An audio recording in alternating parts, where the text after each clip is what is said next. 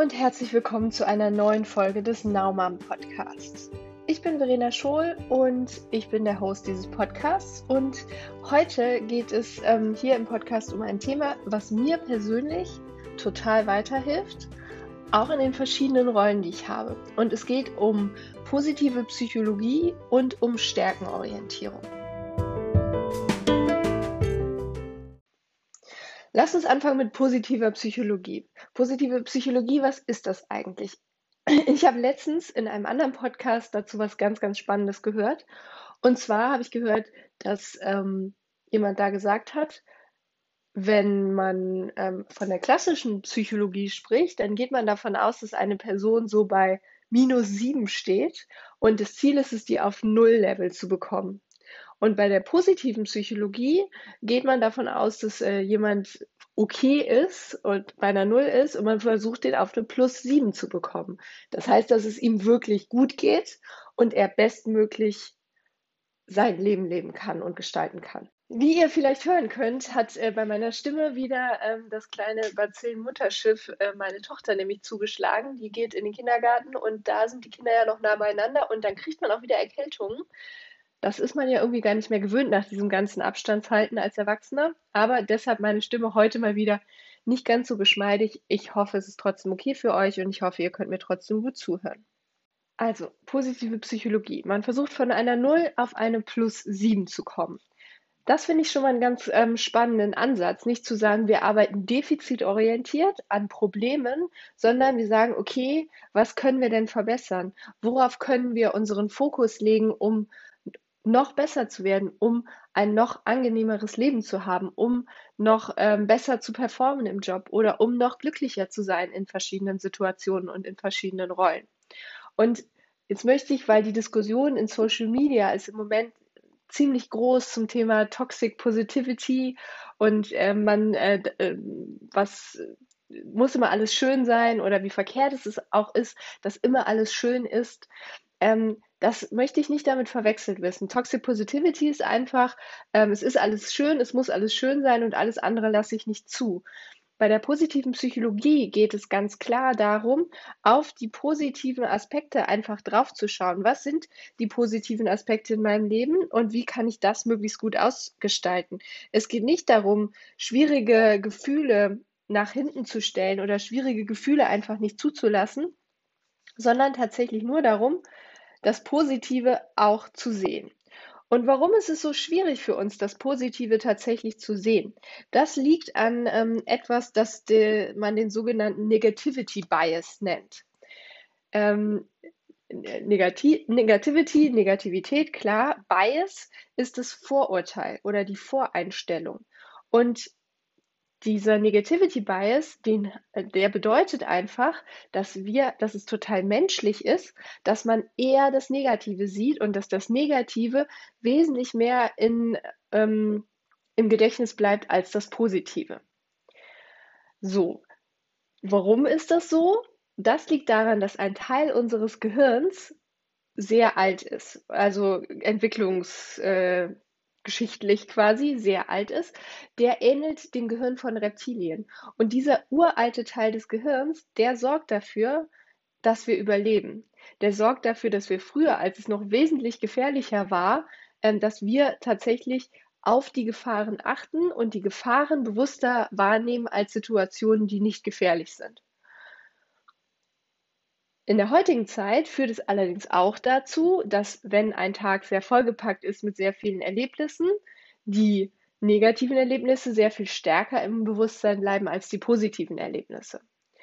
Und das führt einfach dazu, dass wir oft sehr defizitorientiert arbeiten. Das heißt, wenn wir über unseren Tag reflektieren und nachdenken, was ist uns heute passiert, dann denken wir sehr stark darüber nach, was hat, was hat alles nicht geklappt. Das ist das, was zuerst in den Kopf kommt. Und in der positiven Psychologie legt man danach den Fokus auch ganz klar auf, was hat denn gut geklappt und was kann ich vielleicht noch verbessern? Wo bin ich schon super unterwegs und was kann ich noch ausbauen? Und das finde ich persönlich einen sehr schönen Gedanken.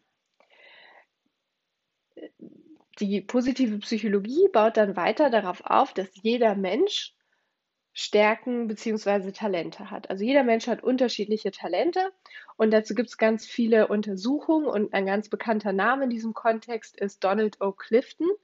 Ähm, der hat mit der Gallup-Methode ähm, ganz viel zu dem Thema geforscht und auch Bücher darüber geschrieben. Ähm, den Strength Finder, das ist so der, das bekannteste Buch, ähm, das verlinke ich euch auch gerne in den Show Notes. Ähm, wenn man da mal reinliest, dann erfährt man, dass Stärken sehr früh ausgebildet werden, nämlich schon bei Kindern und zwar bis zum sechsten Lebensjahr in der Regel, also bevor sie in die Schule kommen. Und was passiert bei so kleinen Kindern? Man kann sich das so vorstellen, dass in unserem Gehirn ähm, ganz viele Verbindungen sind. Und die Verbindungen, die wir am häufigsten nutzen, die sind wie Autobahnen. Da kann man ganz bequem drüber fahren mit einer hohen Geschwindigkeit, funktioniert super. Die Teile oder die Verbindungen, die wir nicht so häufig nutzen, die sind eher wie so Feldwege oder aber auch wie zugewachsene Feldwege, so dass man nämlich gar nicht mehr durchkommt. Und deshalb fällt es uns dann umso schwerer, diese Feldwege zu beschreiten. Was passiert bei Kindern unter sechs Jahren? Das ist äh, im Prinzip die einzige Zeit, wo neue Verbindungen geschaffen werden. Das heißt, Kinder bauen ganz viele Verbindungen auf, die erstmal in ganz viele Richtungen, die haben ganz viele kleine Feldwege und ein paar von denen werden dann langsam ein bisschen breiter und irgendwann zur Autobahn. Aber bei Kindern werden immer ganz viele neue Feldwege angelegt im Gehirn. Und das machen wir als Erwachsene halt einfach nicht mehr.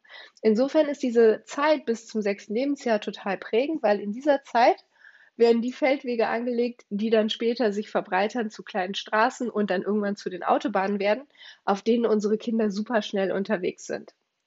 Und es gibt ja ganz viele Untersuchungen, wie viel an äh, Talenten und Stärken eigentlich Veranlagung ist, wie viel ist Erziehung, wie viel ist Angebot.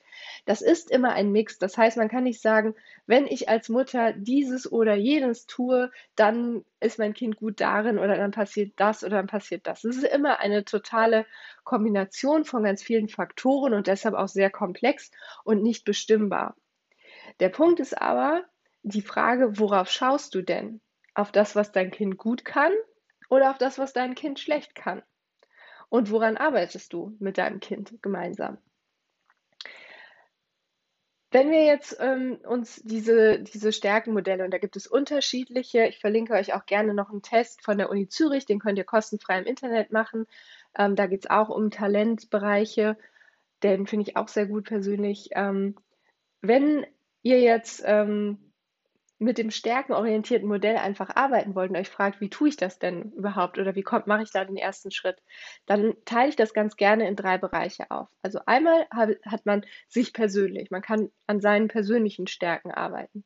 Dann hat man, wenn man Führungskraft ist, seine Mitarbeitenden und sich selbst als Team oder auch wenn man einfach Mitarbeiter in einem Team ist, das Team, in dem wahrscheinlich oder hoffentlich sogar unterschiedliche Stärkenkonstellationen herrschen. Und als Working Mom hat man auch noch Kinder oder ein Kind, ähm, die man erzieht, begleitet, wie auch immer man das jetzt genau bezeichnet. Und auch da ist die Frage, mache ich das stärkenorientiert oder schwächenorientiert oder defizitorientiert? Lass uns mal starten mit dir persönlich. Also, was kann ich eigentlich tun? Jeder von uns hat Stärken.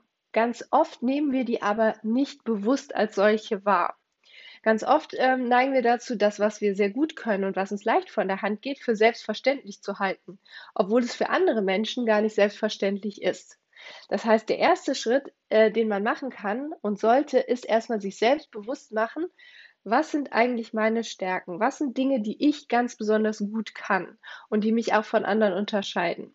Und dabei gibt es einen Unterschied zwischen erlerntem Verhalten, also Dinge, die man gut gelernt hat und deshalb gut kann, und ähm, tatsächlichen Stärken oder Talenten. Wenn etwas in deinen Talent- oder Stärkenbereich fällt, dann kannst du es nicht nur gut, sondern dann gibt es dir auch Energie, wenn du es machst. Also du fühlst dich nach einem Tag, äh, bei dem du etwas getan hast, was zu deinen Stärken zählt, positiv und energetisch gut aufgeladen. Wenn du aber ähm, etwas gemacht hast, was du erlernt hast, wo du erlerntes Verhalten hast, was du gut abrufen kannst, dann kann das gut etwas sein, was dich sehr viel Kraft kostet. Bei mir ist das zum Beispiel so, ich ähm, kann gut in PowerPoint-Präsentationen gestalten. Ich habe das gut gelernt. Ich weiß, wie das funktioniert. Ich kann das gut machen. Allerdings, wenn ich den ganzen Tag vorm Rechner gesessen habe und nur PowerPoint geschoben habe, ist es für mich eine super anstrengende Sache. Danach denke ich so, Gott, bitte Ende, kann ich mehr. Was zu meinen persönlichen Stärken ähm, gehört, ist mit anderen Menschen zu sprechen, zu kommunizieren, Vorträge zu halten, Schulungen zu geben, Workshops zu leiten, am liebsten äh, oder mein Lieblingsthema sind immer noch Design Thinking Workshops. Eine Gruppe durch so einen Workshop zu begleiten, ist auch super anstrengend eigentlich und super stressig, weil man für so viel verantwortlich ist gleichzeitig. Wenn ich da rausgehe, dann kann ich Bäume ausreißen. Weil diese Interaktion mit vielen Menschen und dieses Steuern von Gruppen und dieses kreativ an neuen Lösungen arbeiten und dann auch da mitdenken und Anstöße geben. Das ist was, das zählt zu meinen persönlichen Stärken. Und das merke ich immer nach so einem Tag, weil dann denke ich, yeah, das war richtig geil. Das war super und so sollten meine Arbeitstage aussehen. Und jetzt ist das bei mir persönlich auch so, dass nicht jeder Arbeitstag nur meinen Stärken entspricht. Ähm, es ist total gemischt. Aber was du tun kannst, sind im Prinzip drei Schritte. Als ersten kannst du mal aufschreiben, was du eigentlich besonders gut kannst und wann du auch das Gefühl hast, wow, das hat mich jetzt total energetisiert. Der zweite Schritt ist, du kannst mal Menschen, die mit dir zusammenarbeiten oder mit dir, die du lange kennst oder die dich gut kennen, mal fragen, was die denn sagen würden, was deine drei größten Stärken sind. Und da wirklich ganz bewusst sagen, mir geht es jetzt einfach mal darum, ich möchte wissen, wenn du mit mir zusammenarbeitest oder wenn du mit mir zusammen was machst, was sagst du, was sind, was du als meine größten Stärken empfindest und wäre super, wenn dir, wenn du drei aufzählen könntest. Und manchmal doppelt sich das mit dem, was du selbst aufgeschrieben hast. Manchmal kommen aber vielleicht auch Sachen raus, die du gar nicht als deine Stärke empfindest, weil es für dich eben so selbstverständlich ist, dass du das gut kannst. Aber so hast du dann so ein bisschen ein größeres Portfolio, also eine Innensicht und eine Außensicht, was denn deine Stärken sein könnten. Und dann im nächsten Schritt kannst du mal versuchen, aktiv zu gestalten, wenn neue Aufgaben verteilt werden bei der Arbeit oder auch im Privatleben welche Aufgaben sind denn welche, die zu deinen, die auf deine Stärken einzahlen und die versuchen eher proaktiv anzunehmen und bei anderen Themen, die du vielleicht gut kannst, aber nicht gerne machst, wirklich versuchen mal einen Schritt zurückzutreten und es lieber gegen Tätigkeiten zu tauschen, die eher in deinen Stärkenbereich reinfallen. Dann ähm, das Thema Stärken im Team oder als Führungskraft. Als Führungskraft ist es aus meiner Sicht total wichtig, zu versuchen, Mitarbeitende stärkenorientiert einzusetzen. Denn wenn jeder das macht, was ihm möglichst viel Energie gibt, dann ist das tatsächlich fürs Unternehmen und für dich als Führungskraft, wenn du für den Erfolg deines Teams verantwortlich bist, die bestmögliche Chance, äh, Leistung auf die Straße zu bringen. Aber auch hier funktioniert es ja nicht so, dass du wirklich ähm, immer so die Freiheit hast, jeden nach seinen Stärken einzusetzen, weil in jedem Job wird man einen Rahmen haben, wo man einfach schauen kann, das muss erledigt werden und wie verteile ich das jetzt bestmöglich auf die Mitarbeitenden, die ich habe. Was aber ganz wichtig ist, ist auch da mal zu überlegen, was sind denn die Stärken der Mitarbeitenden? Und das kann man zum Beispiel durch solche Online-Tests machen, wie den Gallup Strengths Finder oder ähm, auch ähm, das Stärkeninventar, was ich dir auch verlinke, das ist sogar ein kostenloser Test. Da kann man jetzt Mitarbeitende aber nicht zu zwingen. Man kann das aber gerne mal besprechen, dass man einfach sagt, okay, was ähm, was sieht man als Führungskraft bei den Mitarbeitenden für Stärken und was sehen die selbst auch für Stärken und dann auch vielleicht diese Abfragen mal untereinander im Team macht, sodass dann jeder für sich auch so ein Gefühl dafür hat, was sind denn meine Stärken und was sind Stärken, die bei den anderen vielleicht ausgeprägter sind. Wen kann ich bei welcher Fragestellung deshalb auch gut um Hilfe bitten? Und ähm, wer sollte vielleicht was sich nochmal anschauen? Ich habe zum Beispiel ähm, eine sehr positive Einstellung grundsätzlich, was toll ist, weil das Leute dazu bringt, äh, also ich kann Leute gut begeistern von Themen. Ist aber schwierig, auch manchmal, weil es mir schwerfällt, nochmal, wenn ich begeistert bin von etwas, nochmal einen Schritt zurückzutreten und nochmal zu sagen, ist es auch wirklich genau das Richtige oder könnte man es nochmal besser machen, sondern ich bin dann direkt im Machen und wie cool ist das denn? Wir laufen los Modus und das ist nicht immer ideal. Ähm, ich habe aber Mitarbeitende, die durchaus eher mehr, so ein bisschen mehr Glas halb leer haben. Und da hilft es dann einfach, einen von den Kollegen mal um Feedback zu bitten, von denen man weiß, dass die nicht überschwänglich Feedback geben, sondern eher auch auf die negativen Punkte mit draufschauen. Das ist super hilfreich dann. Und dann hat jeder in seinem Stärkenbereich gearbeitet, weil den anderen, ähm, die finden es dann super, dass sie auch gefragt werden und dass es auch erlaubt ist, kritisches Feedback zu geben und das als, als positiv und als Bereicherung wahrgenommen wird. Das hatten wir persönlich und äh, Führungskraft und Team, so im ganz Kurzdurchlauf. Und als äh, dritten Punkt, ähm, das ist dann der Punkt als Eltern oder als Mütter, genauer gesagt. Und da ist eigentlich die Frage, wie möchtest du mit deinem Kind umgehen? Wenn, solange du ein ganz kleines Kind hast, ist halt die Frage, was welche Autobahnen bilden sich bei deinem Kind im Kopf? Also wo geht dein Kind rein? Was findet es toll? Was kannst du verstärken? Was möchtest du verstärken? Was ist auch vielleicht eher, ähm, wo, wo, willst du das steuern? Und wenn ja, wie tust du das? Also mein Ansatz in der Erziehung ist, ich mache ein möglichst breites Angebot und ich biete auch Sachen mal öfter an, auch wenn sie beim ersten Mal nicht mit Begeisterung angenommen werden, einfach weil ich denke, möglichst breites Angebot und dann kann man immer noch fokussieren, als wenn man jetzt schon irgendwie ein sehr eingeschränktes Angebot macht und ähm, dann eine, eine zum Beispiel sehr klare Ausprägung auf sprachliche Kompetenz zum Beispiel ähm, geht und man aber irgendwie gar nichts so bewegungstechnisches angeboten hat und dann hat man nachher auch irgendwie so ein Ungleichgewicht. Deshalb mein Ansatz, ich mache Angebote und mein Kind entscheidet, was es dann machen möchte. Wenn ein Kind zum Beispiel nicht ausmalen will oder, oder Buchstaben malen üben oder was auch immer, meine Tochter ist vier. Ich sehe es nicht ein, bevor nicht die Schule irgendwas vorgibt, das Kind dazu zu zwingen, dieses oder jenes zu machen. Also dafür denke ich, äh, das mag Kind sein und die werden schon ähm, wissen, was sie machen möchten. Es kann aber sein, dass sie etwas ein oder zweimal ablehnen und wenn man beim dritten Mal sagt, wir könnten auch das und das machen, dann da, macht es dann mit Begeisterung. Deshalb ist mein Credo da einfach immer möglichst breit Angebote machen. Was ist jetzt bei älteren Kindern?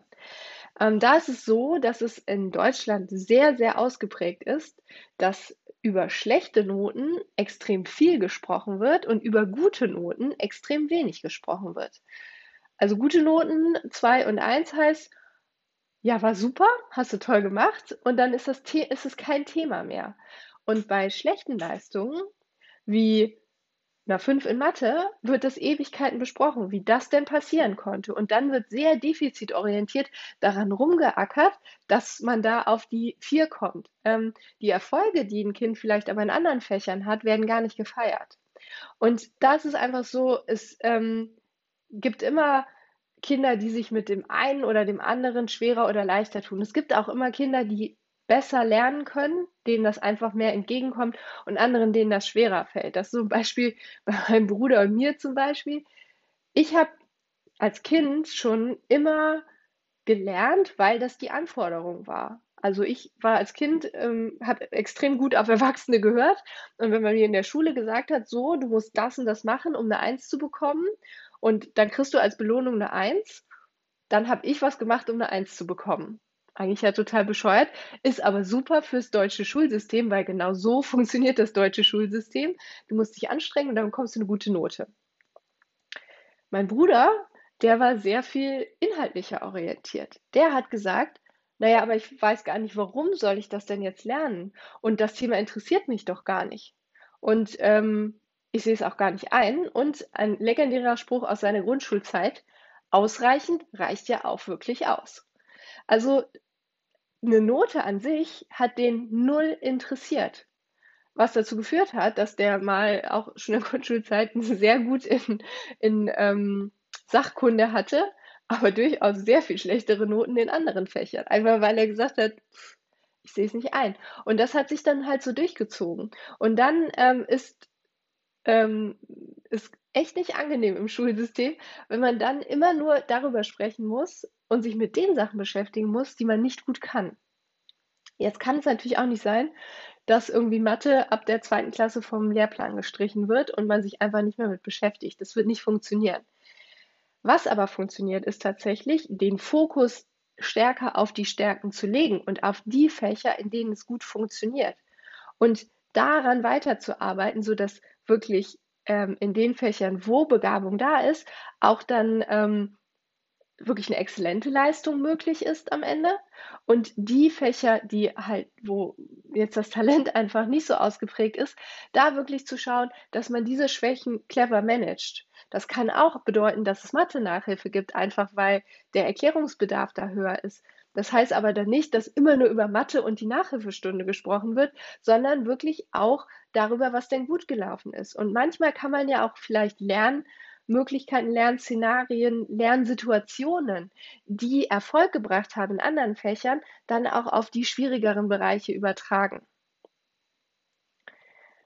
Jetzt habe ich äh, ja, schon relativ viel darüber geredet, was, was Stärkenorientierung für mich denn so bedeutet. Ich hoffe, du kannst ein bisschen was davon mitnehmen und ähm, es war für dich auch spannend. Was ich zusammenfassend einfach sagen möchte, ist, Schaut einfach mal drauf, wo Stärken liegen bei euch selbst, bei den Leuten, mit denen ihr arbeitet und auch bei euren Kindern und versucht diese Bereiche möglichst herauszustellen. Weil wenn man Erfolg hat in etwas, dann macht man es umso lieber und dann ist man noch besser darin. Und das gilt bei großen wie bei kleinen Menschen. Und deshalb ist, finde ich, positive Psychologie und Stärkenorientierung einfach so grandios, weil man damit sein Leben ein Stück weit positiver und energievoller und schöner einfach gestalten kann. Und das geht bei dir selbst los, geht bei deinem Umfeld weiter und ganz besonders wichtig auch bei deinen Kindern. Denn wenn die das Gefühl haben, Dinge gut zu machen, werden sie die auch gerne weiterhin tun. Und dann ist vielleicht immer noch kein Mathe-Genie dabei geboren, aber ähm, dein Kind hat eine gute Schulzeit und ähm, äh, kann seine Talente in anderen Bereichen ausleben ohne dass es, ähm, dass es ständig mit seinen Misserfolgen und dem Negativen konfrontiert wird. In diesem Sinne, wenn du Erfahrungen gemacht hast äh, mit der positiven Psychologie oder Stärkenorientierung, freue ich mich immer gern über Kommentare zum Beispiel bei Instagram oder aber auch über E-Mails an verena.verenaschul.de. Ja, und so wünsche ich dir einen guten Sommer. In NRW fangen jetzt die Ferien an. Ähm, hoffentlich ein bisschen freie Zeit und Möglichkeit, den Sommer zu genießen. Be happy, be now. Sei eine Naumam, deine Verena.